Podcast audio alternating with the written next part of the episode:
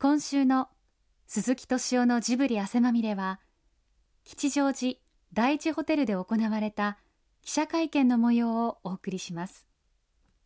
テレビカメラ70台世界13カ国を含む200を超える媒体総勢605名の取材陣を前に出席者は引退を決意した宮崎駿監督。星野浩二スタジオジブリ代表取締役社長。そして鈴木敏夫スタジオジブリ代表取締役プロデューサーです。それではあの帝国になりましたのでスタジオジブリ記者会見を始めさせていただきます。私はスタジオジブリ社長星野浩二です。今日のあの進行役を務めます。それでは監督プロデューサーお願いいたします。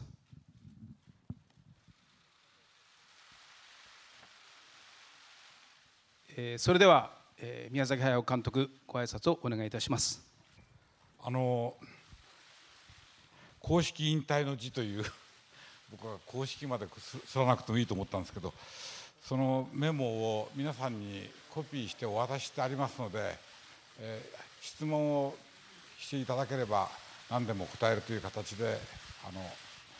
えー、ご挨拶にしたいと思うんですが一言、えー、僕は何度ももうやめると今まで言って騒ぎを起こしてきた人間なのでどうせまただろうと思われてるんですけど、えー、これはあの今回は、えー、本気です。でプロデューサーに変わります。えー、おはようございます。あのー、いっぱいお集まりいただきましてありがとうございます。えー、まあ始まったものはですね必ず終わりが来ると、まあ、そういうもんだと思います。でまあ僕の立場で言うとですねそのなんていうんですかまああの落ちぶれてそれで引退をするっていうのはかっこ悪いと思ってましたんで、まあ、ちょうど今この「風立ちぬ」っていう映画が公開されててそれがいろんな方に支持されてる時にですねまあこういうことを決めた。これはまあ、え、そういうことで言うと良、えー、かったんじゃないかなと。そんなふうに思っております。それとまあ皆さんもう一つ、え、今後ジブリはどうなっていくんだろう。当然そのことにですね、え、疑問を持たれると思います、え、現在あの皆さんご承知だと思います。この11月の23日に公開の、え、高畑勲監督の「かぐや姫の物語」これは、えー、皆さんにご心配かけましたけれど、えー、鋭意制作中大体目処も見えてきましたので、えー、11月の23日必ず公開するということを、まあ、皆さんの方にお伝えしたいと思います、えー、引き続きましてですね、まあ、これはまだ企画その他は発表できないんですけれど、えー、来年の、まあ、夏を目指してですね現在もう一本映画を制作中であると、えー、この2つをですね皆さんにお伝えしたいと思いました。ということで僕の挨拶にさせていただきます。えっと、それではあのここから、えー、マスコミの皆様からの、えー、質問を受け付けたいと思います。今日あのじっくり時間をとってしっかりお答えしたいという状況ですので、えー、順に手を挙げていただいて私が指名する形で進めさせていただければと思います。では質問ある方挙手をお願いいたします。ではそこの女性の方。えっと、今回、えっと、監督の引退という報道を受けて子どもたちからもたくさん「ありがとう」の言葉ですとか、えっと、監督を辞めないでという言葉ですとかたくさんと届いているんですけれども今監督から子どもたちへ伝えたいことメッセージをいただけますでしょうか？あのそんなにかっこいいことは言えません、えーまあ、何かの機会があったらあの私たちが作ってきた映画を見てくだされば何か伝わってくれるかもしれません。それにとどめさせてください。では、えーと、そのもう一度女性の方お願いいたします。えーと、具体的にあの公式引退の字は読ませていただいたんですけれど、えー、長編の監督からえ監督をお辞めになるというご理解でいいんでしょうか。それからこれからやっていかれたいと思っていることを、えー、今少し具体的に教えていただければと思います。あの、えー、ここにあ我ながらよく書いたなと思ったんですけど僕は自由ですって書いてありますからやらない自由もあるんです。ただあの車が運転できる限りは毎日アトリエに行こうと思ってます。あのそれでやりたくなったものややれるものはやろうと思っています。あのまだこう休息を取らなければいけない時期なんで休んでいるうちにいろいろ分かってくるだろうと思うんですがここで約束すると多分大抵破ることになると思いますのであのそういうことでご ご理解ください。と1984年に公開されたあの「風の谷のナウシカ」なんですがこちらの続編というのはこの先、えー、作られる予定というかそういったようなお考えはございますでしょうか？よろしくお願いしますそれはありません。あの韓国にもですねあの宮崎監督のファンがいっぱいいると思います。私もその一人ですけれども韓国のファンにあの一言お願いします。それでまだあの今韓国に話題になっているチェロ戦についてのあの論難についてあのどういうお考えを持って持っていらっしゃるかお願いします。あの映画を見ていただければ分かると思っていますのであのいろいろな言葉に邪魔されないであの今度の映画も見ていただけたらいいなと思います。えそれを今韓国の方に あの、えー、いろんな国の方々が私たちの作品を見てくださっていることは非常に嬉しいと思っていますそれと同時にあの、うん、風立ちぬの作品のモチーフそのものが日本の軍国主義が破滅に向かっていく時代を舞台にしていますのであのいろいろな疑問やは私の家族からも自分自身からもスタッフからも出ました。でそれにどういうふうに応えるかということで映画を作りました。ですから映画を見ていただければ分かると思います。映画を見ないで論じてもほとんど始まらないと思いますのでぜひお金を払って見ていただけると嬉しいなと思います。高畑監督の、えー、かぐや姫にもあのおじいさんの絵はこんなのはどうというふうに持っていったというふうに、えー、雑誌で読みましたが今後そのジブリの、えー、若手監督の作品に例えばその、えー、監修とかアドバイザーとかあるいはなんか、えー、アイデアを提供するとか脚本を書くとかそういった形で、えーと、関与されるという、えー、お考えはあるのでしょうか、えー、ありません。宮崎監督に伺います。今回は本気ですということですが今回と今までとでは何が一番大きく違うのでしょうか教えてください。あのこの公式引退の字に書いてありますけども「風立ちぬ」というのはポニョから5年かかってるんです。でもちろんその間、えー、映画を作り続けたわけではなくてシナリオを書いたりとかですね自分の道楽の漫画を書いてたりとかあるいは美術館の短編をやるとかいろんなことをやっていますがやはり5年かかるんです。で今あの次の作品を考え始めますと多分まあ5年じゃ済まないでしょうねこの年齢ですから。そうするとここにも書いてありますけど次は6年かかるか7年かかるか。あと見月もすればですね私は73になりますからそれから7年かかると80になってしまうんです。で僕はそのこの前お会いしたあの文藝春秋の元編集長だった半藤和俊さんという方とお話してですねその方83でしたが本当に背筋が伸びて頭もはっきりしててですね本当にこういい先輩がいるってあ僕も83になってこうなってたらいいなと思うもんですからあと10年は仕事を続けますと言ってるだけでして。続けられたらいいなと思いますが今までの延長上には自分の仕事はないだろうと思っていますそういうことで僕の長編アニメーションの時代ははっきり終わったんだっていうふうに、え、もし自分がやりたいと思ってもそれは年寄りの世まい事であるっていうふうに片付けようと決めていますえ引退を、えーと、鈴木さんと正式に決めたタイミングはいつでどのような会話をされたかをちょっとお伺いしたいんですけどもよろしくお願いいたします。よく覚えてないんですけど「鈴木さんもうダメだ」と僕は言ったことあります。そして鈴木さんが「そうですか」って言ったってそれ何度もやってきたことなんでその時に鈴木さんが信用したかどうかは分かりませんが、えー、ジブリを立ち上げた時にこんなに長く続ける気がなかったことは確かです。ですから何度ももう引き時なんじゃないかとかやめようという話は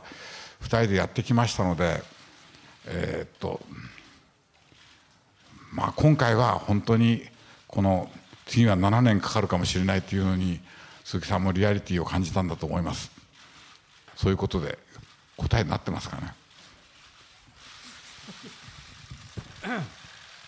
あの僕もですねそんな正確に覚えてるわけじゃないんですけれど「風立ちぬ」のですね初号があったのが6月19日なんですよ。多分その直後だったんじゃないかと思うんですよね。それで、まあ、宮さんの方からそういうお話があった時まあ確かにこれまでも、えー、いろんな作品でねこれが最後だこれが最後だと思ってやっているそういう話し方がねいろいろあったんですけれどね、まあ、その時の具体的な言葉は忘れましたけれど今回はちょっと本気だなっていうことをですね僕も感じざるを得ませんでした。というのは僕自身がですねまあ、ナウシカから数えるとナウシカを制作始めてから数えると、まあ、今年がちょうど30年目に当たるんですけどね、まあ、その間それは本当いろいろありました。あのジブリを続けていく間で今皆さんも言ったようにですね、えー、これ以上やるのはよくないんじゃないかということでやめようかとかやめまいかとか、ね、いろんな話があったんですけれどね、まあ、今回は僕もですねなんていうのかなそれまでずっとね30年間言ってみれば多分緊張の糸っていうのはずっとあったと思うんですよ。その緊張の糸がですね皆さんにそのことを言われた時少しね揺れたんですよね。っていうのか別のこと言い方するとね僕自身が変な言い方ですけどね少しほっとするみたいなところがあったんですよ。あのだからね僕はあのまあね若い時だったらねあのそれをとどめさせようとかいろんな気持ちも働いたと思うんですけれど自分の気持ちの中でねあのなんかかっこつきなんですけれどあの本当にご苦労様でしたっていう気分が湧いた、うん、そういうこともあるような気がするんですよね。ただ僕自身はまあ今何しろ引き続いて「かぐや姫」っていうね映画を公開しなきゃいけないんでその途切れかかった糸をもう一回ちょっと縛ったりしてねまあ、現在仕事をしている最中なんですけれど。それで、まあ、実はですね、まあ、ちょっと細かいことまで話しますとね、まあ、それを、まあ、皆さんにねこうやってお伝えする前にいつねあの皆さんの方にあのどうやってそれをねやっていこうかっていうことは実は話し合いました。でその中で、まあ、あの皆さんのにねお伝えする前にまずそれを言わなきゃいけないのはやっぱりスタジオで働くスタッフに対してだと思ったんですよ。でそれを、え、いつやってそれで皆さんにいつ伝えるか。で、まあ、ちょうどね「風立ちぬ」の映画の公開っていうのがありましたからね。なんか僕としては映画の公開前にね映画ができてすぐ引退だなんてことを発表したらこれはね話がややこしくなると思ったんですよ。だから、まあ、映画の公開をしてそしてある落ち着いた時期実は社内ではね8月の5日に、まあ、実はみんなにですねそのことを伝えることをしました。そして、まあ、映画の公開が一段落した時期その時にですね多分、まあ、皆さんにも発表できるかなと。でまあいろいろ考えたんですけれど時期としてはそうなると9月の頭ですよね、まあ、そんなふうにね、まあ、考えたことは確かです。はい。えーと、台湾の観光客は日本に旅行すると必ず、えーと、ジブリ美術館は必ず外せないえーと、観光名所名所になりましてだから台湾のファンは監督さんは引退するのをすごく残念な声がいっぱいありましてだから監督さんに伺いたいですが引退後は、えー、と時間はたっぷりありありますので海外へ、えー、と旅行を兼ねて、えー、と海外のファンと交流する予定はありますか？いえあの、えー、ジブリの美術館の展示その他については、えー、っと私は関わらせてもらいたいと思ってますのであのそれはボランティアでという形になるかもしれませんが、えー、自分も展示品になっちゃうかもしれませんのであのぜひ美術館の方にお越しいただいた方が嬉しいんですが。えー、まず鈴木さんにご質問させていただきます、えー、風立ちぬを進めた段階で最後になることをこう予感するようなことはあったんでしょうか？ポニョで宮崎監督を終わらせたくないという思いはなかったのでしょうか？また宮崎監督には、えー、この映画を最後にするということに関してこう引きが引き際に関する宮崎監督なりの美学などがありましたらぜひお話しいただきたいんですがよろしくお願いいたします。えー、っと「風立ちぬ」っていう作品が最後になるかもしれないという予感はあったのかっていうねそういうご質問だと思います、えー、僕はですねまあ宮崎駿監督宮さんという人と付き合ってきてまあ彼の性格からしてですね一つ思ってたことはあのずっと作り続けるんじゃないかなってそう思ってました。ずっと作り続けるっていうのはどういうことかって言ったら多分え、死んでしまうまでその間際まで作り続けるんじゃないかまあ、えー、全てをやるっていうことは不可能かもしれないけれど何らかの形で映画を作り続けるという予感の一方でまあ宮さんという人はですねまあ、僕はまあ35年付き合ってきて常々感じてたんですけれどなんか、まあ、あの別のことをやろうという時にね自分で一旦決める決めてそれをみんなにねあの宣言するっていう人なんですよ。だからもしかしたらあのこれを最後にそれを決めて宣言してそれで別のことに取り掛かるそのどっちかだろうって正直言うと思ってましたね。これでまあ「風立ちぬ」っていう作品を作っていってそれがまあ完成を迎えでその直後に、まあ、さっき言ったようなお話が出てきたんですけれどそうするとそれはですね、まあ、僕の予想の中に入ってましたんでねだからまあ素直に受け止めることができたっていうんですかね多分そういうことだと思います。いえ映画作るのに死に物狂いでその後どうするか考えてなかったですね。それよりも映画ができるのかっていう。これは映画になるのかとか作るに値するもんなのかというふうなことの方が自分にとっては重圧でした。宮崎監督さんに質問を聞きたいんですけれども宮崎監督さんはですね前のインタビューではですねいろんな外国のアニメーション作家から影響を受けたということを教えていただきましたのでその影響を与えた方の中はですねロシアのノルステインという監督もありますのでその影響についてもっと詳しく教えていただきたいんですけれどもありがとうございます、えー、ノルステイン監督にどういう影響を受けたかというあのご質問だと思いますが、えー、ノルステインは友人です、えー、負けてたまるかという相手でございまして、まあ、それほどじゃないんですけどあのえー、彼はずっと街灯を作ってますねああいう生き方も一つの生き方だと思います今日実はここに高畑監督も一緒に出ないかって僕は誘ったんですけどまあ冗談ではないって顔して断られまして彼はずっとやる気だなと思ってますが。あの宮崎監督に質問があります。あのこれまで多くの作品を作られてきましたがあのあえて挙げるなら最も思い入れのある作品があればこれというのを教えていてください。あともう一つあの全ての作品を通してあのこういうメッセージをあの入れようと意識してきたというようなことがあればそれもお願いします。うん。一番自分の中にトゲのように残っているのがハウルの動く城です、えーゲームの世界なんです。でもそれをゲームではなくてドラマにしようとした結果まあ本当に格闘しましたがあのスタートが間違ってたんだと思うんですけど自分が立てた企画だから仕方がありません。それで僕はあの、えー、児童文学の多くの作品に影響を受けてこの世界に入った人間ですのでその今は自動車にもいろいろありますけれども基本的にあの子どもたちにこの世は生きるに値するんだということを伝えるのが自分たちの仕事の根幹になければいけないというふうに思ってきました。それは今も変わっていません、えー、監督はイタリアを舞台にした作品をいろいろお作りですがそれがあのやイタリアが好きなのかどうかということをお聞きしたいこととそれから私の今までの質問であの感想なんですがあの半藤さんは83歳でご立派だけども広原先生か何かをもっと目標にされた方があと20年30年生き生きられるのでその方がいいと思います。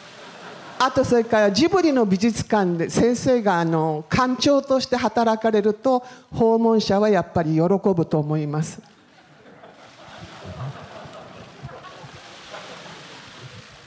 僕はあのイタリアは好きです、えー、まとまってないところも含めて好きです。それから友人もいるし食べ物は美味しいし女性は綺麗だしでもちょっとおっかないかなという気もしますがあのイタリアは好きです。それから何でしたっけもう一つ。いやいやその、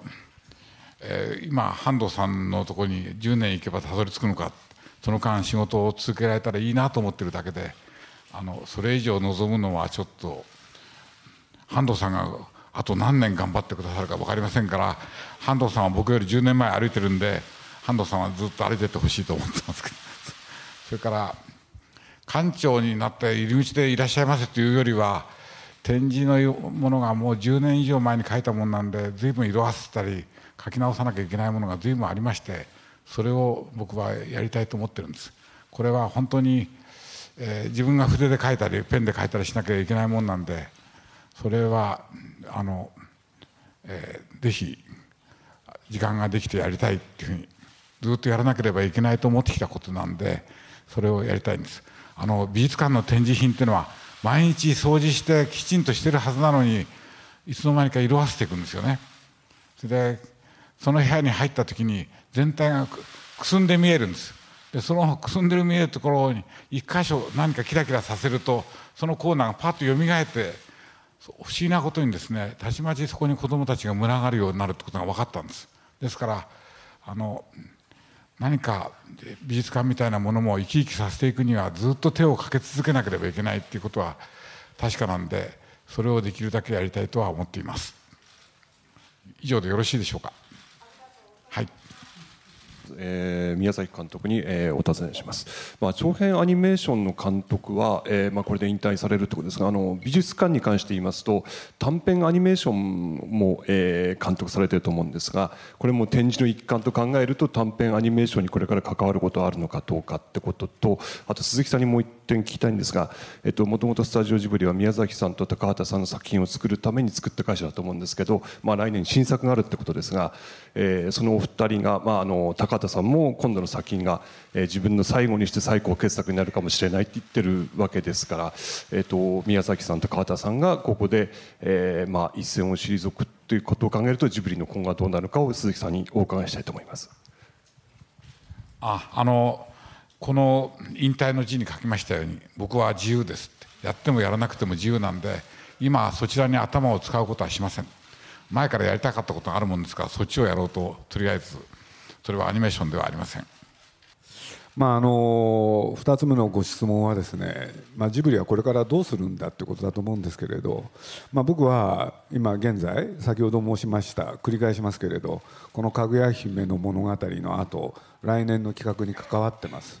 これでまあ僕もですね実は年齢がまあ皆さんより結構若いんですけれど現状65歳でございましてでこのじじいがですね一体どこまで関わるかって問題があると思うんですけれどもね。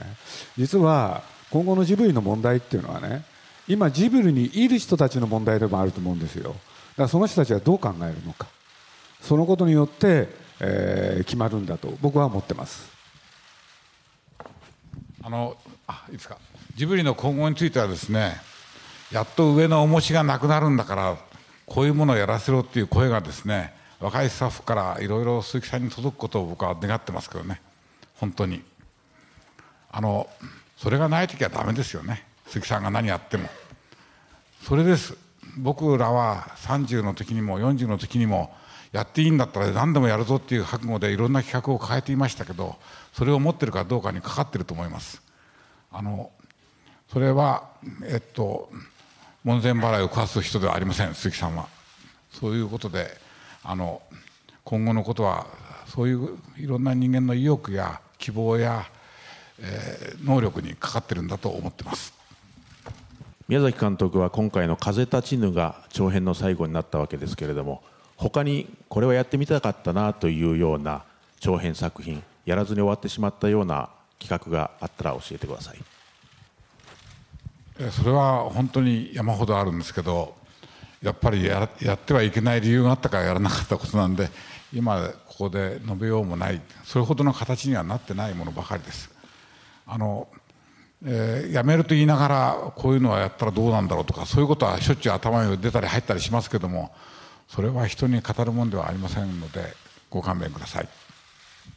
先ほどの質問であの監督は僕は自由です、えー、やりたいことがありますと先ほどおっしゃってたんですけど具体的にこれからどんなことをやりたいのかもう少し詳しくお話をいただければと思います、えー、それからもう一つあの日本から本当に監督はいろんなことを海外に発信された貴重な方でいらっしゃると思います。これから違う形でまたいろんなことを発信されていく予定はあるのかそのあたりもお聞かせいただきたいと思います。よろしくお願いいたします。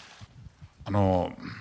やりたいことがあるんですけどもやれなかったらみっともないからなんだか言いません。それから僕は文化人になりたくないんです。僕は町工場の親父でしてそれは貫きたいと思ってます。だから発信しようとかあんまりそういうこと考えない、はい、文化人ではありません。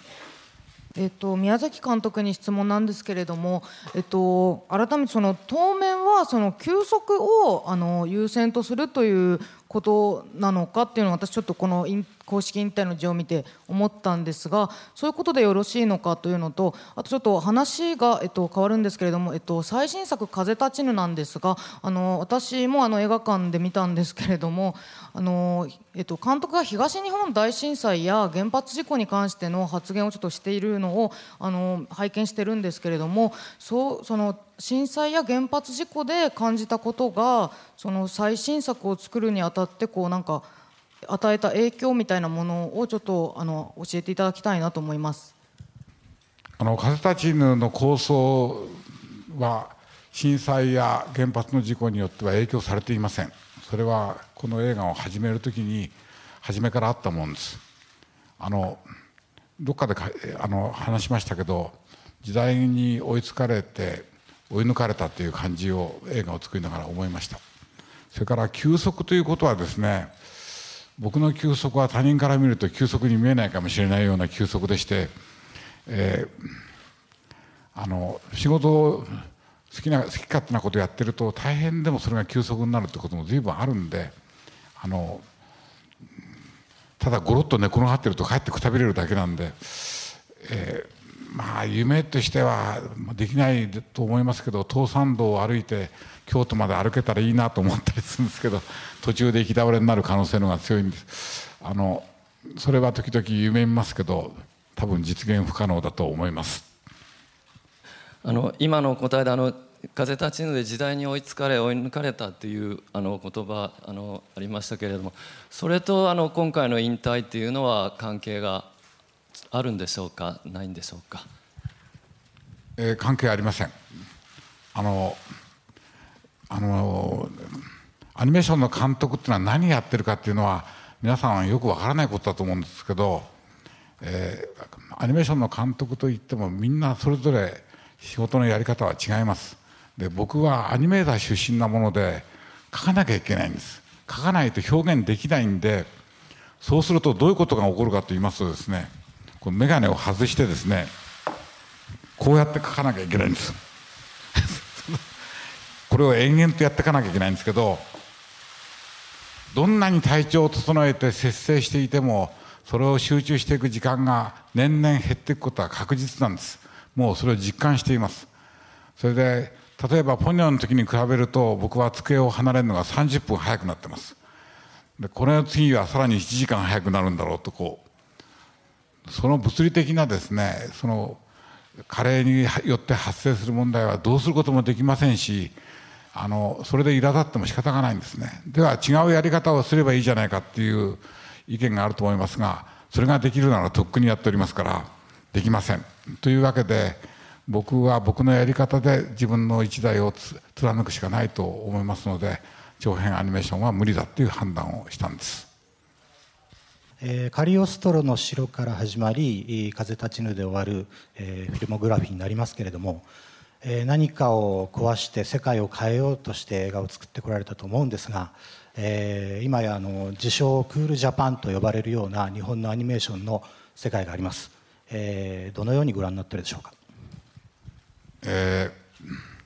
誠に申し訳ないんですけども私が仕事をやるということは一切映画も見ないテレビも見ないという生活をすることです。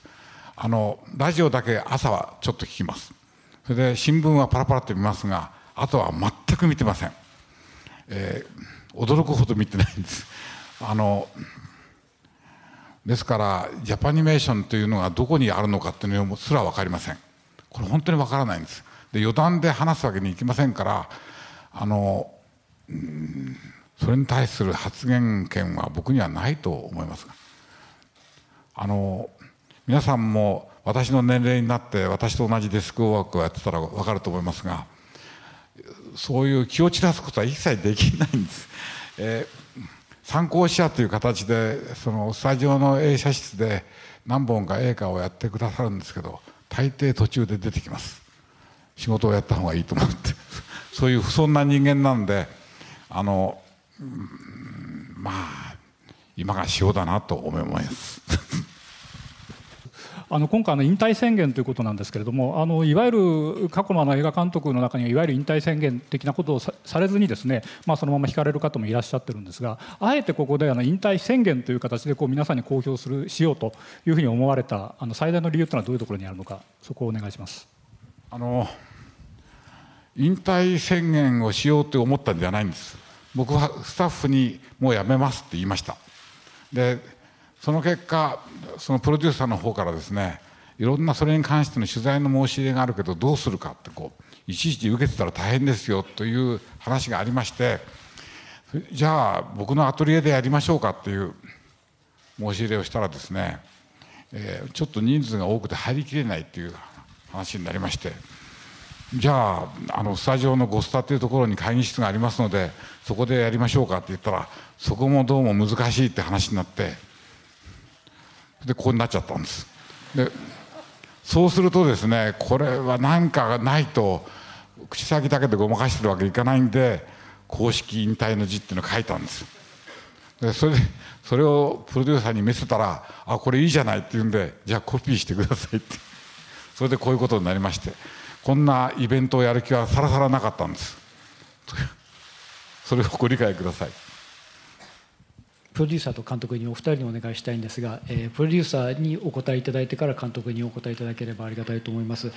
えー、宮崎作品はあの商業的な成功と芸術性のあの評価両方収めましたけれども宮崎映画のスタイルあのプロデューサーの言葉から、えー、言葉で改めて表現していただけたらと思います、えー、そしてまた宮崎映画が、えー、日本の映画界に及ぼした影響、えー、それについてもあの改めて評価、えー、していただければと評価というか解説というか、えー、コメントいただければありがたいなと思います、えー、よろしくお願いします。えー、っとですねあのなんて言うんだろう。いやまあこれ言い訳かもしれないですけどね。あのそういうことあんまり考えないようにしてるんですよね僕。俺でどうしてかっていうとそういうふうにものを見ていくと目の前の仕事ができなくなるんですよ。だから僕なんかはまあ現実にはまあ宮崎駿作品に関わったのはナウシカからなんですけどね。そこからねまあ先ほど申し上げたように約30年間ずっと走り続けてきてでそれと同時にですね過去の作品をやっぱり振り返ったことはなかったんですよ。でそれが多分あの仕事を現役で続けるっていうことだと僕は思ってたんですよね。だからあのどういうスタイルでその映画を作ってるのか。それはふとね自分の感想として思うことはありますけれどなるだけそういうことは封じる。それからなおかつ自分たちがね関わって作ってきたその作品が、まあ、世間にどういう影響を与えたのか。もうそれもですね僕は実はあんまり考えないようにしてきました。これがお答えになるかどうかそういうことです。ええ全く僕も考えていませんでした。あの再三分岐点にたどり着いたって聞いたらよかった。それで大体終わりです。先ほどあのイタリアは好きだっていうことであのお返事があったんですけどフランスはいかがでしょうか？あの正直に言いますねイタリア料理のが口に合います。あのクリスマスにたまたまフランスにあのちょっと用事があって行った時にですねどこのレストランに入ってもフォアグラが出てくるんです。もうこれはつらかったなっていう記憶があるんですけど。はい。それは答えになってません。あルーブルは良かったですよ。いいとこがいっぱいあります。あのありますけど、えー、料理はイタリアの方が好きだっていう あのそんな大した問題と思わないでください。えー、あのフランスの友人にあのイタリアの飛行艇じゃなくてフランスの飛行艇の映画を作れって言われたんですけどアドリア海で飛んでたからフランスの飛行艇はないだろうとかいうそういう話をした記憶はありますけどあのフランスはポール・グリモーっていうあの人がですね王と鳥という名前になってますが昔は、えー、闇に闇の暴君っていう形で完成形ではなかったけれども日本で1950年代に公開されてですねそれ甚大な影響を与えたんです。で特にあの僕よりも5つ先輩の高畑監督の世代には圧倒的な影響を与えた作品ですポール・グリモーって人のでそれは僕らは少しも忘れていません。で今見てもその志とかその世界の作り方については本当に感動します。あの、えー、いくつかの作品がきっかけになって自分はアニメーターをやっていこうというふうに決めたわけですからその時にフランスで作られた映画の方がはるかに大きな影響を与えてます。でイタリアで作られた作品もあるんですけどもそれを見てアニメーションをやろうと思ったわけではありません。えー、宮崎監督お疲れ様でした、えー、1963年に東映動画に入社されてちょうど半世紀、まあ、来る日も来る日もアニメのことを考えて毎日毎日その紙に向かって書いてこられたということなんですが振り返って一番辛かったなと思うことそれからアニメの作っててよかったって思ったことこの2つを教えてください。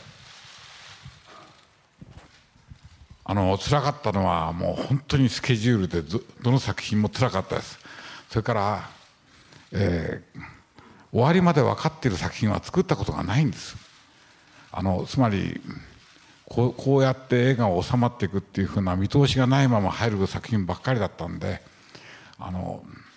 それは毎回ものすごくつらかったです。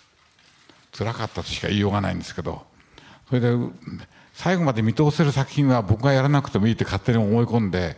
企画を立てたりシナリオを立って書いたりしました。まああの絵コンテって作業があるんですけどまるで新聞連載のように絵コンテを書いてるっていういや新聞連載ほどせっせとやってませんね。あの月刊誌みたいな感じで絵コンテを出すでスタッフはこの映画がどこにたどり着くか全然わからないままやってるんです。まあよくまあ我慢してやってたなと思うんですけどそういうことが自分にとっては一番しんどかったことです。でもその2年とか1年半とかいうその時間の間に考えることが自分にとっては意味がありました。で同時にそれでも上がってくるカットですけどカットを見てこれはああではないこうではないっていうふうに自分でいじくっていく過程で前よりもその映画の内容についての自分の理解が深まるということも事実なんでそれによってその先が考えられるっていうふうなそういうあんまり生産性には寄与しない方式でやりましたけどそれは辛いんですよね。とぼとぼとあのスタジオにやってくるっていうふうな日々になってしまうんですがそういうまあ50年のうちに何年そうだったのか分かりませんけどもそういう仕事でした。監督になってよかったと思ったことについても あのアニメをアニメを作ってきて一番よかったなって。監督になってよかったと思ったことは一度もありませんけどアニメーターになってよかったと思ったことは何度かあります。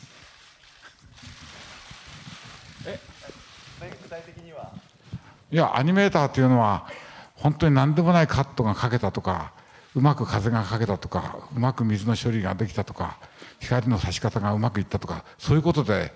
まあ23日は幸せになれるんですよ。短くても2時間ぐらいは幸せになれるんです監督はなんか最後にね判決を待たなきゃいけないでしょ？これは胃に良くないんです。ですからあのアニメーターの時にまあアニメーターは最後までやってたようなつもりでしたけどアニメーターという職業は僕は自分に合ってるいい職業だったと思ってます。あの今アニメーターにはなってよかったけれども監督になって良いと思ったことはないというふうにおっしゃられたましたけどもそれでも監督をずっとやってこられたというのはどうしてでしょうか？簡単な理由でして高畑勲とあの会社が組ましたんじゃないです。僕らは労働組合の事務所で出会ってもう随分長いこと話をしました。その結果一緒に仕事をやるまでにどれほど話をしたかわからないぐらいありとあらゆることについて話をしてきました。それで最初に組んでやった仕事は、まあ、今話しても仕方がありませんけども自分がそれなりの力を持って彼と一緒にできたのはハイジが最初だったと思うんですけどあのその時に全く打ち合わせが必要のない人間になってたんです相互に。こういうものをやるって出したったに何考えてるか分かるって人間になっちゃったんです。ですから監督というのはですねスケジュールが遅れると会社に呼び出されて怒られる。まあ高畑勲は始末書はいくらでも書いてましたけどあのそういうのを見るにつけ僕は監督はやりたくない。やる必要はない。僕は映像の方をやってればいいんだというふうに思ってました。まして音楽や何やらかんやらというようなことは全然修行もしなければ何もやらないというそういう人間でしたからあのある時期が来て「お前一人で演出をやれ」って言われた時に本当に途方に暮れたんです。音楽家のと打ち合わせなんて言われてもね何を打ち合わせしていいか分からないってよろしくっていうしかないんでしかもさっき今言いましたようにこのストーリーはその後どうなっていくんですかと僕も分かりませんっていうしかないんであのつまり初めから全く監督や演出をやろうと思った人間じゃなかったんです。それがやったんで途中パクさんにあ高畑監督に助けてもらったこともありますけどまあその戸惑いは風立ちにまでずっと 引きずってやってきたと僕は今でも思ってますからね。あの音楽の打ち合わせでこれどうですかって聞かされてもですねどっかで聞いたことがあるんだとか そのくらいのことしか思いつかないんであのそれで逆にこの CD 僕とても気に入ってるんですけどこれでいけませんかってこれワグナーじゃないですかとかねそういうバカな話はいくらでもあるんですけどあの本当にそういう意味では映画をやろう映画の演出をやろうと思ってやってきたパクさんの修行とですね絵を描けばいいんだと思ってた僕の修行とは全然違うもんだったんですよ。それで監督をやってる間も僕はアニメーターとしてやりましたんで多くの助けやとんちんかんがいっぱいあったと思うんですけどあのそれについてはプロデューサーが随分補佐してくれました。つまりテレビも見ない映画も見ないって人間にとってはどういうタレントがいるとかそういうの何も知らないんです。すぐ忘れるんです僕は、えー、ですからこれはまあそういうチームがチームというか腐れ縁というかそういうものがあったおかげでやれてこれたんだって本当に思います。あのえー、決然と立って一人でここを保ってるってそういう監督では全然なかったです。分かんないものは分かんないっていうそういう人間として最後までやれたんだと思います。あのあともう一つだけあの高畑さんのお名前が出たんでお聞きしたいんですけど「かぐや姫の物語」っていうのを少しはご覧になられると思う思うんですけれどもいや全然見てません。あまだ見てませんか？わかりました、はい、えあの今日ここに一緒に並ぼうよと僕は持ちかけたさっき言いましたけどいやいやいやって言ってあのまだまだやる気だなと思ってます。あの風立ちぬについてもう少しお伺いしたいんですがあの長編最後の作品となる「風立ちぬ」ですけれども最後の場面のセリフをあの「あなた来てからあなた生きて」に変えたと鈴木プロデューサーが以前お話しされていらっしゃいました。これはその宮崎監督が考えていたものと違うものになったと思うんですがその長編最後の作品として悔いのないものになったのかまた今変えて変えたことについてどう思っていらっしゃるかお伺いしたいと思います。あの風立ちの最後については本当に反問しましたけどあの、えー、なぜ反問したかったらそのとにかく絵コンテを上げないとですね制作デスクの三吉が三吉という女の子がいるんですけど今は産休で休んでますが本当に本当に恐ろしいんです。それで他のスタッフのとこ行って話してると床に10分にしてくださいとか貼ってあるとかね。もう机の中にいろんなもうこう知った激励が貼ってありまして。まあそんなことはどうでもいいんですけどとにかく絵コンテ形にしないことにどうにもならないんでいろいろペンディング事項があるけどとにかく形にしようって形にしたのが追い詰められた実態です。それでやっぱりこれはダメだなと思いながらあのその時間につまり絵が描かれてもセリフは変えられますからその時間に自分で冷静になって仕切り直しをしたんです僕はあのまあこんなことを話しても仕方がないんですけどあの最後の草原は一体どこなんだろうってこれは煉獄であるっていうふうに仮説を立てたんですね。ということはカプローニも堀越二郎もですねもう亡くなってそこで再会してるんだっていうふうにそういうふうに思ったんです。それで直子はベアトリーチェだだからその迷わないでこっちに来なさいっていう、ね、役って出てくるんだっていうようなことを言い始めたら自分でこんがらがりましてでそれやめたんですよね。やめました。やめたことによってすっきりしたんだと思います。あの新曲なんか一生懸命読むからいけないんですよね、はい、宮崎監督にお聞きしたいんですけども、まあ、これまで長編アニメの世界で、まあ、あの自分の作りたい世界観伝えたい世界観というのは表現できたかという達成感があるのかないのかもし悔いが残ってるとしたらどのような部分なのかこの2点をお聞かせください。その総括はしてません。あのまあ自分が手抜きしたというふうな感覚があったら辛いだろうと思うんですけどとにかくたどり着けるところまではたどり着いたっていうふうにいつでも思ってましたから終わった後はもうその映画は見ませんでした。でダメなとこは分かってるしいつの間にか治ってるとかそういうことも絶対ないんであの振り向かないように振り向かないようにやってました。それで同じことはしないっていう同じこといっぱいしたって言われてるんですけどあの同じことはしないつもりでやってきたんですけどそういうことなんですが。お答えになってますか？えっと、宮崎さんにお伺いします、えー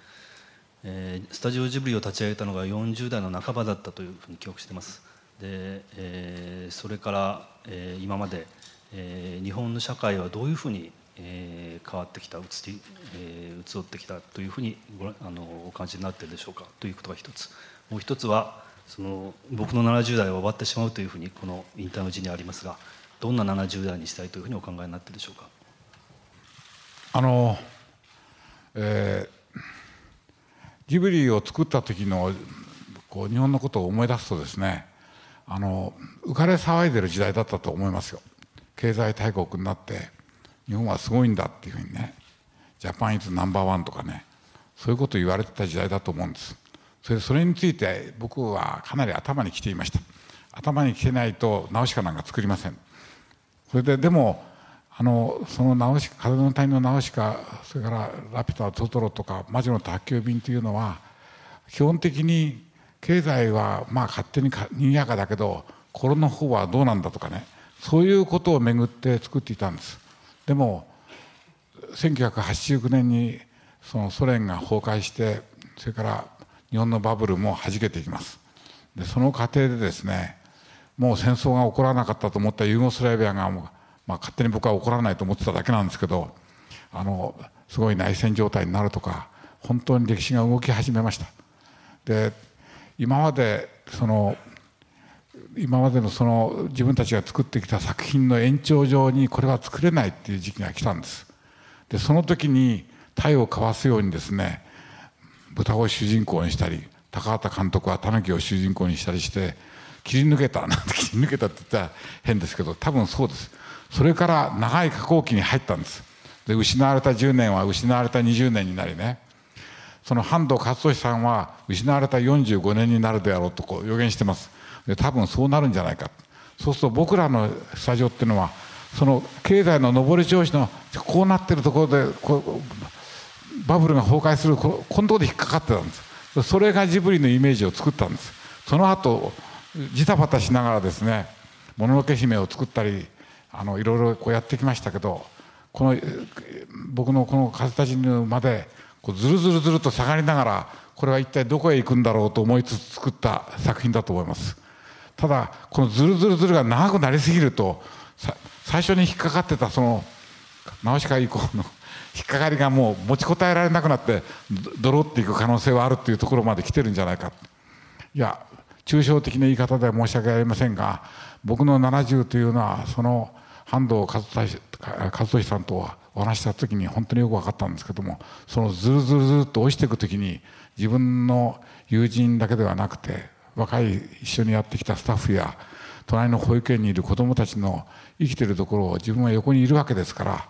なるべく背筋を伸ばして半藤さんのようにきちんと生きなければいけないというふうに思ってますけどあの、まあ、そのそういうことだと思います。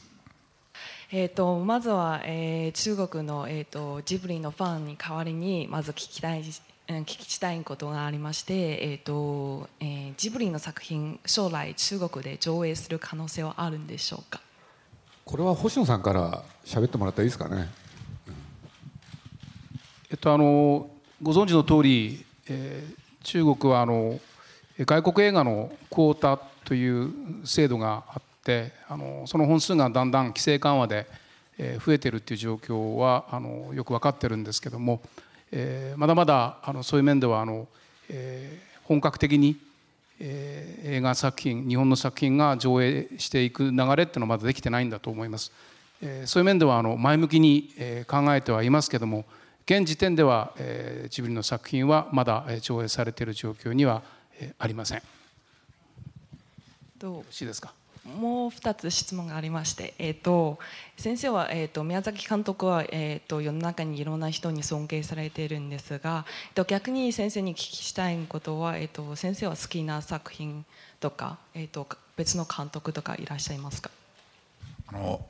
さっきもお話したように僕は今の作品全然見ていないんでノリシテン友人だ、えー、あのピクサーのあのジョン・ラスターは友人です。それから、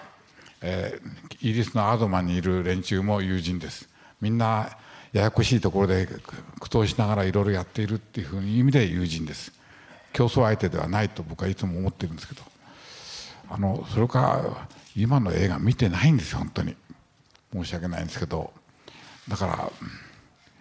すいません。高畑監督の映画は見ることになると思いますが。まだ覗くのは失礼だから覗かないようにしてます。あの今回の「風立ちぬ」では弟子ともいえる存在である庵野監督やスティーブン・アルパートさんなど監督とゆかりの深い方々が出演しています。そのキャスティングの裏には何か思いはあったんでしょうか？教えてください。あのその渦中にいる方は気が付かないと思うんです。つまり毎日テレビを見てるとか日本の映画をいっぱい見てるとかそういう人たちは気が付かないと思うんです。吹き替えのものを見てるとかね。でも一回つまり僕は東京と埼玉県の間往復して暮らしてますけどさっきも言いましたように、えー、映画見てないんです。テレビも見てません。で自分の記憶の中によみがえってくるのはあの特に「風立ちぬ」をやってる間中よみがえってきたのはモノクロ時代の日本の映画です。その、えー、いろんな昭和30年以前の作品ですよね。そこであの暗い電気の下で生きるのに大変な思いをしている若者やいろいろな男女が出てくるような映画ばっかり見てたんでそういう記憶がよみがえるんです。でそれと今の失礼ですがタレントさんたちの喋り方を聞くとそのギャップに愕然とします。何という存在感のなさだろうと思います。で安野もスティーブン・アルパースさんも存在感だけです。それでかなり乱暴だったと思うんですけどでもその方が僕にとっては映画にぴったりすると思いました。でも他の人はダメだったとは思わないです。あの直子をやってくださった人なんかはみるみるうちに本当に直子になってしまってちょっと愕然としました。あの、えー、そういう意味で非常にあのこの「風立ちの映画はですねドルビーサウンドだけどドルビーではないものにしてしまう。周りから音は出さない。それからガヤはガヤっていうのはガヤガヤとかざわざわとかって言うんですけどそういうの20人も30人も集めてやるんじゃなくて録音監督は録音監督じゃなくて音響監督は2人で済んだって言ってます。つまり昔の映画はですねそこで喋ってるところにしかマイクは向けられませんから周りでどんなにいろんな人間が口を動かして喋っててもそれは映像には出てこなかったんですよ。その方が世界は正しいんですよね。僕はそう思うんです。それを24チャンネルになったらあっちにも声をつけろこっちにも声をつけろってそれを全体にばらまくっていう結果ですね。情報量は増えてるけれども表現のポイントはものすごくぼんやりしたものになってんだと思います。それで思い切ってこれはあの美術館の短編作品をいくつかやっていくうちにいろいろこう試みてたらまあこれでいけるんじゃないかっていうふうに私は思ったんですけどもプロデューサーが全くためらわずにそれでいこうと言ってくれたのが本当に嬉しかったですね。それから音響監督もまさに同じ問題意識を共有できててそれができた。こういうことってめったに起こらないと僕は思います。それで、えー、これも、うん、嬉しいことでしたがいろいろなそれぞれのポジションの責任者たちが例えば、えー、色色だとか背景だとかそれから、えー、動画のチェックをする人とかそれぞれいろんなセクションです。制作デスクの女性もそれから、えー、音楽の久しさも一番最後に言うような問題があるんですけどあの何かねとってもいいなんか円満な気持ちで終えたんです。こういうことは初めてでした。もっととんがってギスギスしたところを残しながら終わったもんなんですけどもあのこんなにこう何て言うんですかね本当に僕はつい僕のお通夜に集まったようなスタッフだって言ったんですけどもう20年ぶり30年ぶりのスタッフも何人も参加してくれてやりました。でそういうことも含めてあの映画の作る体験としては非常に稀ないい体験として終われたんで本当に運が良かったっていうふうに思ってます。えっと、実はポンヨがあの5年前に香港で公開する前あの1回日本で監督にあの個別インタビューしましたその 5, 5年前の監督があの今と比べて今が随分痩せてるって気がしますがあとちょっとあの失礼かもしれないんですけどあの監督今の健康状態はいかがですか？あのもしくはただあの仕事が大変すぎて痩せてるんですか、えー、今僕は正確に言うと63.2キロです。えーと、実は僕は50年前にアニメーターになった時に57キロでした。それが60キロを超えたのは結婚したせいなんですけどつまり3度3度飯を食うようになってからです。で一時は70キロを超えました。その頃の自分の写真を見るともう醜い豚のようだと思ってこう辛いんです。あの、え映画を作っていくために体調を整える必要がありますから外食をやめました。それで、え朝ごはんはしっかり食べて昼ごはんは家内の作った弁当を持ってきて食べて夜は家へ帰ってから食べますけどもあのご飯は食べないでおかずだけ食べるようにしました。別にきつくないことが分かったんですそれで。そしたらこういう体重になったんです。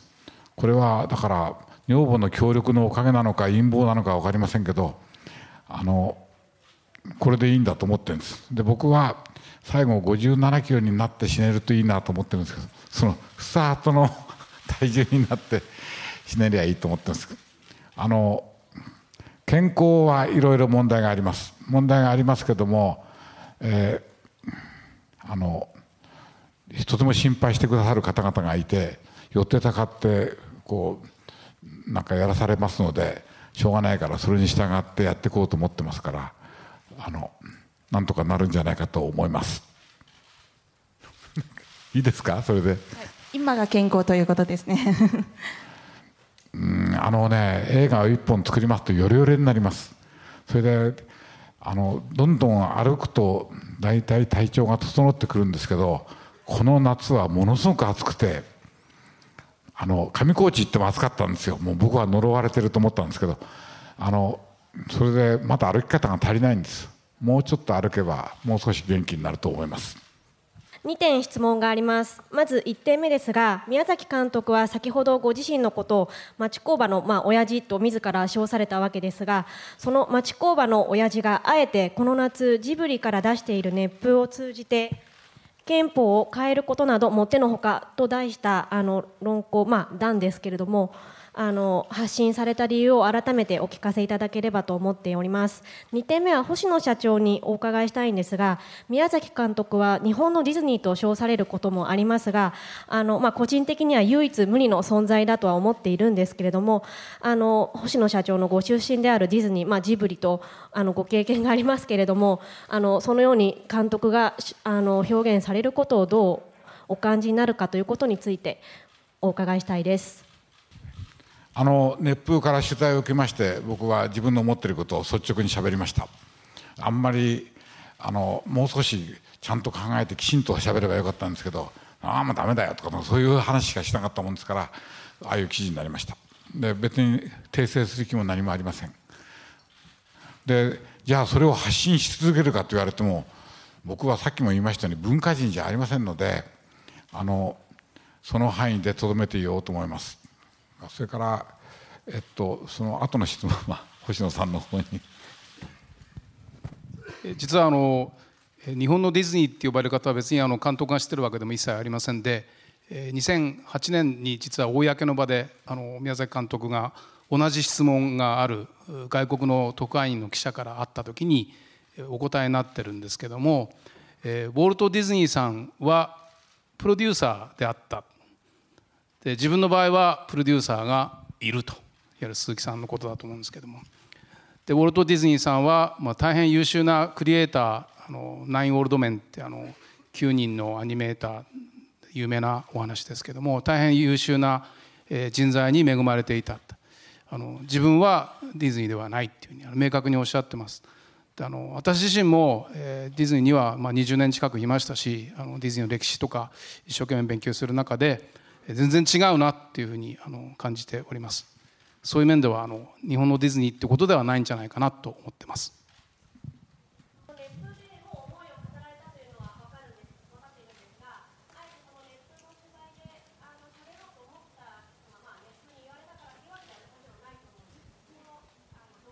えー、それはですねあの鈴木プロデューサーがですね、えーあ中日新聞なんです中日新聞で憲法について語ったんですよ。そしたら鈴木さんのところにいろいろネットで脅迫が届くようになった。でそれを聞いて鈴木さんに冗談でしょうけども電車に乗るとやばいですよ。ブツッとやられるかもしれないとかいうふうな話があってですねこれで鈴木さんに腹が刺されてるのにこっちが知らん顔してるわけいけないから僕も発言しよう高畑監督もついでに発言してもらってですね3人いると的が定まらないだろうみたいな話で発言しました、えー、それが本当のところです。あのまあまあ、えー、で本当に脅迫した人はどうも捕まったらしいんですけどそれは詳細は分かりません、はい、宮崎監督にお伺いします。あの監督の作品の中また監督ご自身のお言葉で力を尽くして生きろ持ち時間は10年だと。いう言葉がありますけれども監督が今振り返られて監督のそこの思い当たる10年というのはどの10年でしょうか。またその理由をお聞かせください。ですみませんもう一点なんですがあの今日のあの引退の趣旨にも書いてありましたがこの先10年は一応監督が見てらっしゃると。これから迎えられる10年をどういうふうな10年になってほしいと監督自身が願っておられるかというのをお聞かせください。えー僕の尊敬している堀田芳さんって作家がもう最晩年ですけどエッセイであの旧約聖書の伝道の書というのを空の空なのかなというエッセイともう一つありましたね。あので書いてくださったんです。でそれの中にあのその旧約聖書の伝道の書の中にですね汝の手に頼ることは力を尽くしてそれをなすっていう文章があるんです。それだけじゃないんですけど非常に優れたあの分かりやすく僕はもう堀田芳恵さんがなんか書いてくださると分かりが頭悪いからお前にもう一回分かるように書いてあげるからって感じで書かれてるような気がしましてその本はあのその本はずっと私の手元にあります。あの10年というのはですねそれは僕が考えたことではなくて、えー、絵を描く仕事をやると38ぐらいに大体限界がまず来て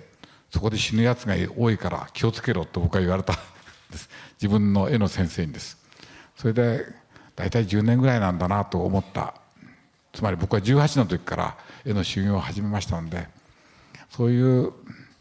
ことをぼんやりと思って10年というつい言ったんですが実際に監督になる前にアニメーションというのは世界の秘密を望み見ることだ風が風や人の動きやいろいろな表情や眼差しやその体の筋肉の動きそのものをに中に世界の秘密があると思え思える仕事なんです。でそれが分かった途端に自分の選んだ仕事が非常に奥深くてこうやるに値する仕事だと思った時期があるんですよね。そのうちに演出やんなきゃいけないとかいろんなことが起こってだんだんややこしくなるんですけどもその10年はなんとなくその思い当たります。でその時は本当に自分は一生懸命やってたっていうふうにまあ今から言ってもしょうがないんですけどもでこれからの10年に関してはですねそれはあっという間に終わるだろうと思ってます。それはあっという間に終わります。もうだって美術館作ってからもう10年以上経ってるんですよ。ついこの間作ったのにと思ってるのに。だからこれからさらに早いだろうと思うんです。でですからまあそういうもんだろう。そのそれが私のあれです。あの考えです。宮崎監督にご質問させていただきたいんですけれども2つありまして1つは今回引退をご決定されたということを奥様にどのような言葉でお伝えになられたのかそして奥様がどのような言葉を返してくださったのかということともう一つが冒頭で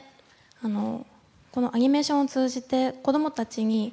この世は生きるに値するということを伝えたかったということが根底にあるかもしれないとおっしゃっていたんですけれどもこの数十年のアニメ制作の中で宮崎監督の中でこの世というものの定義も変容していったのではないかと思うんですけれどもこの2010年のあ2013年の今の世の中をどう定義していらっしゃるというかどういう部分を悲観してどういう希望の光があると思ってらっしゃるのかというのをもしお考えがあればお伺いしたいです。あの、えー、家内にはあのこういう引退の話をしたというふうに言いましたそれでお弁当は今後もよろしくお願いしますと言ってふんと言われましたけど あの常日頃からこの年になってまだ毎日弁当を作ってる人はいないってこう言われておりますので誠に申し訳ありませんがよろしくお願いしますと。そこまで丁寧に言ったかどうかは覚えてませんがあのというのはもう、まあ、外食は向かない人間にあの改造されてしまったんです。ずっと前にしょっちゅう行ってたラーメン屋に行ったらあまりのしょっぱさにびっくりしてあの本当になんか味が薄いもの食わされるようになったんですよね。そんな話はどうでもいいんですけど。それであの今この世は生きるに値するっていうことについてのご質問がありましたけど僕は自分の好きなあのイギリスの児童文学作家でもう亡くなりましたけどロバート・ウェストールっていう男がいましてその人はが書いたいくつかの作品の中に本当に自分の考えて考えなければいけないことが充満してるというかこう見せてるんです。この世はひどいものであるその中でそのこういうセリフがあるんですよね。君はこの世に生きていくには気立てが良すぎるそういうふうに言うセリフがありましてそ少しも褒め言葉ではないんですよそんな形では生きていけないぞお前はっていうふうにね言ってる言葉なんですけどそれは本当に胸胸打たれましたあの、えー、つまり僕が発信してるんじゃなくて僕はいっぱいいろんなものを受け取ってるんだと思います。その多くの書物というほどじゃなくても読み物とか昔見た映画とかそういうものから受け取ってるので僕が考案したものではない。繰り返し繰り返しこの世は生きるに値するんだっていうふうに言い伝え本当かなと思いつつ死んでいったんじゃないかっていうふうにね。それを僕も受け継いでいるんだっていうふうに思ってます。それでよろしいですか？え鈴木さんにお尋ねします。あの先ほどお話少しありましたが引退発表の、えー、場所とタイミング今回ベネチアで、えー、映画祭の会期中にということになりましたがこの判断の理由をもう少し詳しく教えてください。えー、っとですね、まあ、ベネチアで、まあ、コンペそこに、まあ、出品要請実はこれかなりね、あの直前のことだったんですよ。で、まあ、実はその社内で発表し、えー、今日っていうのか引退のあの公式の発表をするっていうスケジュールは前から決めてたんですけどね。そこへ偶然ベネチアのことが入ってきたんですよ。で、まあ、僕と星野の方で相談しましてね。まあ、ご承知のように、まあ、先ほど来出てますように皆さんにはですね外国の友人が多いじゃないですか。そしたらね、まあ、あのそのベネチアっていうところで、まあ、そのことを発表すればまあ、これ言葉をちょっと選ばなきゃいけないんですけれど、えー、一度に発表できるなと そういうふうに考えたわけなんですよ。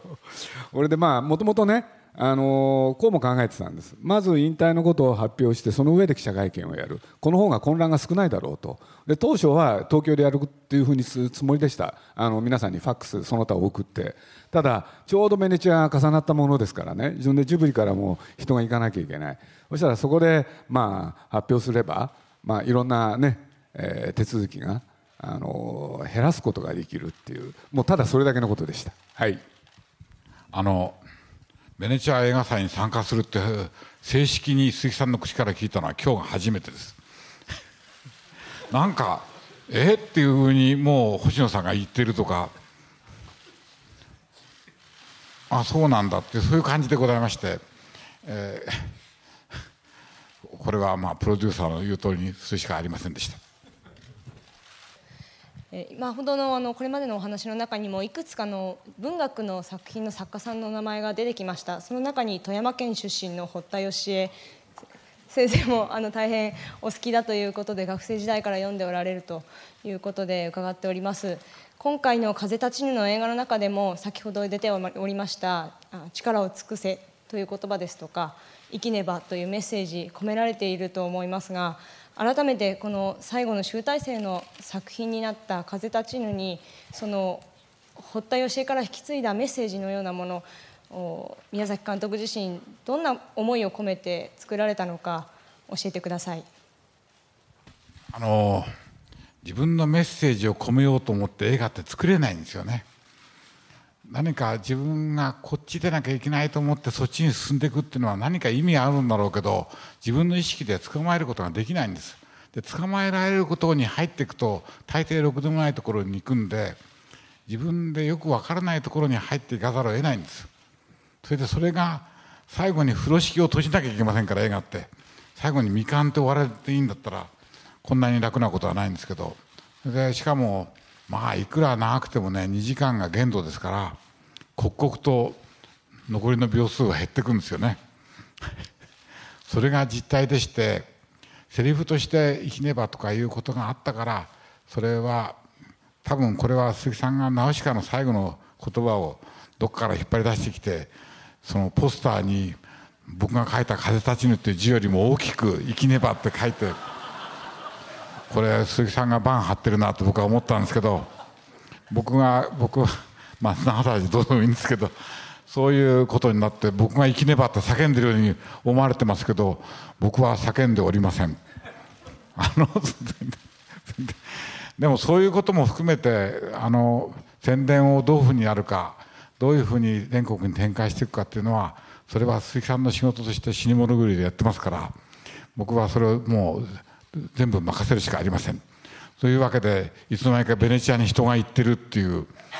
その前になんとか映画祭にパクさんと2人で出ませんかと言われて「いや勘弁してください」とか「監督映画祭があるんですけどどうですか?」って「いや勘弁してください」って言ってた。でベネチアについては何も聞かれなかったんですけどあのそういえばそうですねってさっき言ってましたけど白を切ってますけど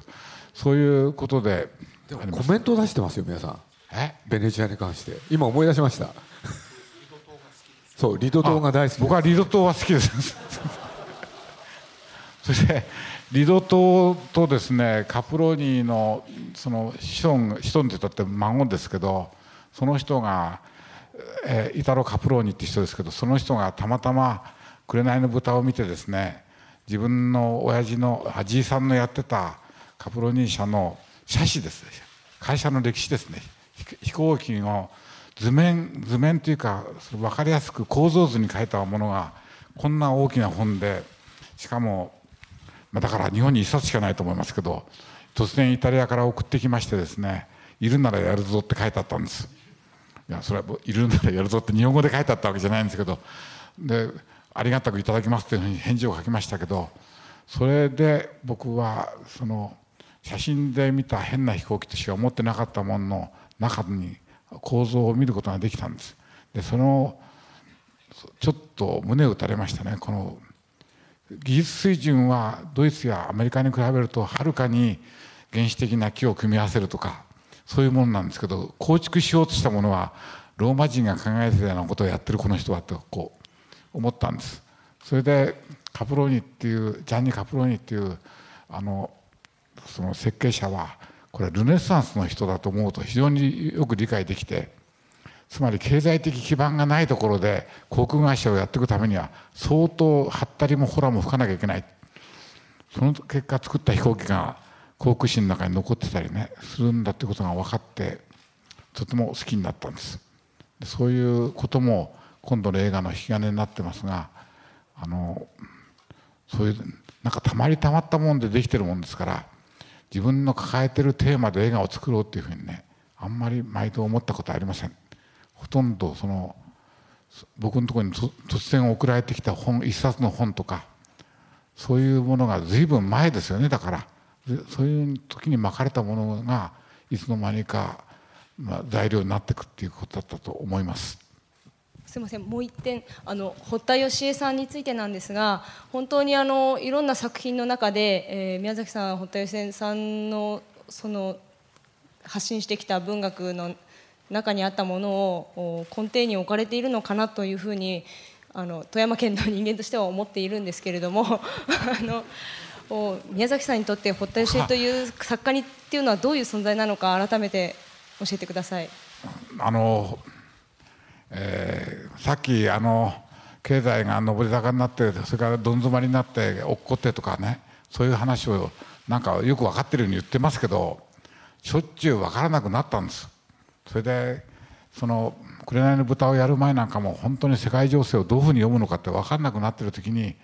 堀田さんってそういう時にさっと短いエッセイだけど何か書いたものが届くんですよ。それはね自分があのまあどっかに向かって進んでるつもりなんだけどどこへ行ってんだかよく分かんなくなるような時がある時にねその見ると本当にブレずに堀田芳恵さんって人は現代の歴史の中に立ってました。あのこれ見事なもんでした。それで自分の位置が分かるっていうことがね何度もあったんです。でも本当に堀田さんがひょいっと書いた「国家はやがてなくなるから」とかねそういう言葉がその時の自分にとってはどれほどの助けになったかということを思うとやっぱり大恩人の一人だっていうふうに